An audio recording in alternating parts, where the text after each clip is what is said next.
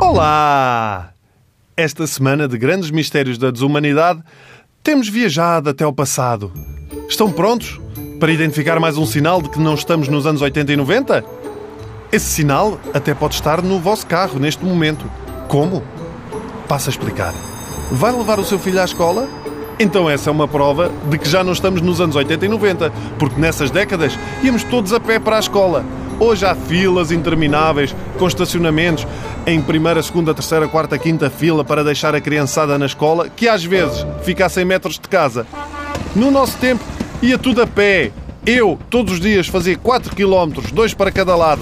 E só agora é que eu percebi que todos os dias a minha mãe dava-me um beijinho de manhã, não era para me desejar um bom dia, era com medo de já não me voltar a ver à noite.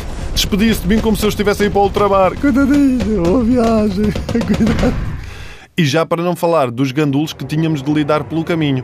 Às vezes tinha de atravessar um bosque e era como se estivesse num filme de terror, daqueles que nós vamos devagarinho e só ouvimos assim. Shh, shh, shh, ah, ah, ah, Está aí alguém! Eu só quero ir para a escola! Por isso é que não havia tantos miúdos gordinhos como há agora, porque havia sítios que nós só atravessávamos a correr, para não sermos apanhados por nada nem por ninguém. Muitas vezes não chegávamos à escola a horas porque simplesmente tomávamos atalhos ou aproveitávamos a oportunidade para passar pelo centro comercial mais perto. Pior, às vezes chegávamos à escola e estava fechada para desratização. Então era ficar o dia todo a brincar, a fazer tempo ou voltar para trás na galhofa. Muitos de nós só chegavam a casa à noitinha. Se alguém desaparecesse, a maior parte dos pais só avisava a polícia muito tempo depois.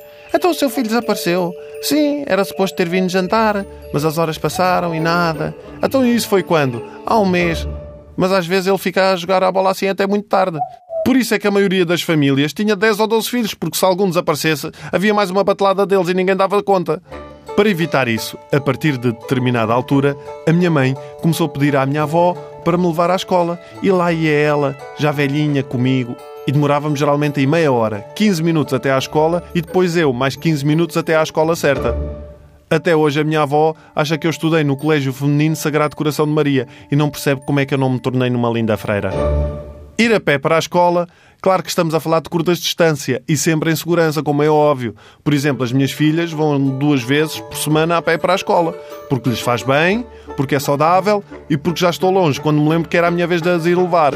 Ei, mas é super saudável. Na escola até já a chamam as Irmãs Rosa Mota.